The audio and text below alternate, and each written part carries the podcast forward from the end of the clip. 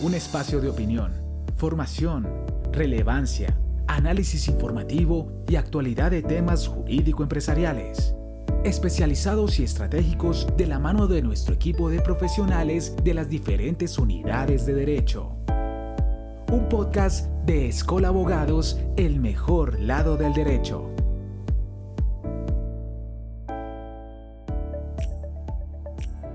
Hola comunidad de Escola, mi nombre es María Camila Salazar y el día de hoy hablaremos sobre los cambios normativos efectuados por la Ley 2114 2021 a las licencias parentales en Colombia. Autores reconocidos en la academia, tales como Kennelly, Ramírez, Romero, Trivín, Vargas y la jurisprudencia de las altas cortes colombianas, nos han permitido observar cómo, a través de la historia, las mujeres han sido discriminadas del mercado laboral. Dicha segregación ocurre porque las labores de cuidado que han sido históricamente asignadas a las mujeres fomentan estereotipos encaminados a que las mismas no son buenas trabajadoras y las protecciones desiguales a la maternidad y a la paternidad generan que se perciban mayores costos adicionales respecto a las madres en comparación con los padres. Alrededor del mundo, algunos países han buscado atacar los obstáculos que enfrentan las mujeres para acceder al mercado laboral, a través de diferentes estrategias normativas tales como igualar la estabilidad laboral reforzada para madres y padres o igualar las licencias de maternidad y paternidad. Por ejemplo, en países como Finlandia, tanto mujeres como hombres tienen la posibilidad de gozar de 14 semanas de licencia parental. Particularmente en Colombia, el artículo 13 de la Constitución Política consagra la igualdad de género y la jurisprudencia de la Corte Constitucional y el Consejo de Estado se han pronunciado previamente sobre la discriminación que enfrentan las mujeres en el mercado laboral, estableciendo reglas como la prohibición de realizar preguntas sobre decisiones reproductivas o tomar pruebas ilegales de embarazo pues todo acto del patrono orientado a descubrir la maternidad para condicionar el acceso o permanencia en el empleo de una mujer es inconstitucional. No obstante, la academia nos mostró que, a pesar de las reglas constitucionales y jurisprudenciales, la discriminación persiste y las desiguales protecciones generan más discriminación. En consecuencia, como estrategia normativa para promover el empleo femenino en Colombia, se promulgó recientemente la Ley 2114-2021 la presente regulación posee cuatro objetivos. Ampliar la licencia de paternidad, crear la licencia parental compartida, crear la licencia parental flexible y establecer medidas antidiscriminación en el mercado laboral. En primer lugar, la norma modificó el artículo 236 del Código Sustantivo del Trabajo ampliando la licencia de paternidad a dos semanas.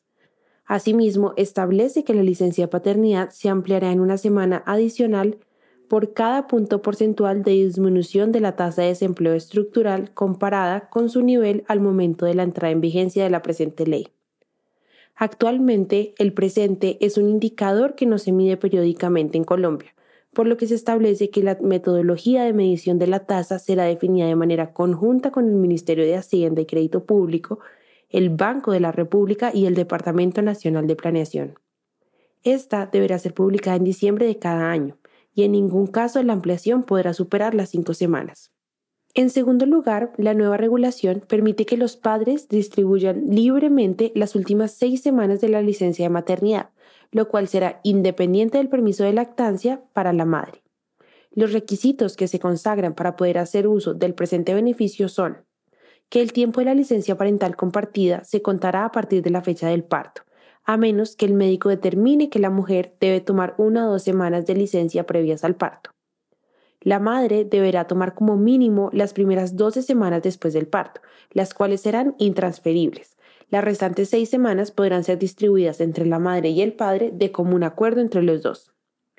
El tiempo de licencia del padre no podrá ser recortado en aplicación de esta figura y no se permite en ningún caso fragmentar, intercalar ni tomar de manera simultánea los periodos de licencia, salvo por enfermedad postparto de la madre debidamente certificada por el médico. En tercer lugar, la ley crea la posibilidad de que la madre y o el padre cambien un periodo determinado de su licencia de maternidad o de paternidad por un periodo de trabajo de medio tiempo, el cual sería equivalente al doble del tiempo correspondiente al periodo de tiempo seleccionado. Para gozar de esta nueva opción se deberá cumplir con los siguientes requisitos. Los padres podrán usar esta figura antes de la semana 2 de su licencia de paternidad y las madres podrán gozar de la misma después de la semana 13 de su licencia de maternidad. El tiempo de licencia parental flexible de tiempo parcial se contará a partir de la fecha del parto, a menos que el médico determine que la mujer debe tomar una o dos semanas de licencia previas al parto. Los periodos seleccionados para la licencia parental flexible no podrán interrumpirse y retomarse posteriormente, ya que deberán ser continuos. Sin embargo, existe la posibilidad de que medie acuerdo entre el empleador y el trabajador o trabajadora para modificar la regla expuesta anteriormente. La licencia parental flexible de tiempo parcial será remunerada con base en el salario de quien disfrute de la licencia por el periodo correspondiente.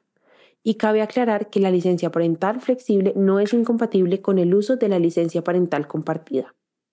Por último, la Ley 2114-2021 agrega el artículo 241A al Código Sustantivo del Trabajo, en el cual se consagran nuevas medidas para evitar la discriminación de género en el mercado laboral.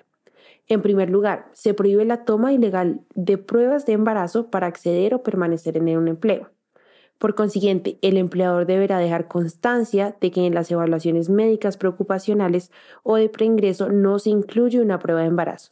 En aquellos casos en que el empleador ordene la realización de una prueba de embarazo ilegal, se le impondrá una multa de hasta 24.055 VTs y la trabajadora que fue sujeta a la prueba deberá ser contratada para el cargo al cual aspiraba. De igual manera, se prohíbe la realización de preguntas relacionadas con planes reproductivos en las entrevistas laborales y se presumirá como una práctica discriminatoria. Aquellos empleadores que realicen la conducta descrita anteriormente serán sujetos a multas de hasta 24.055 VTs. Para concluir, es importante resaltar que la Ley 2114-2021 es un avance legislativo hacia la igualdad de género que permitirá que las mujeres encuentren menos obstáculos para participar en el mercado laboral. No obstante, lo más importante es reevaluar al interior de nuestros hogares las dinámicas de cuidado para evitar que estas nuevas normas sean ineficaces.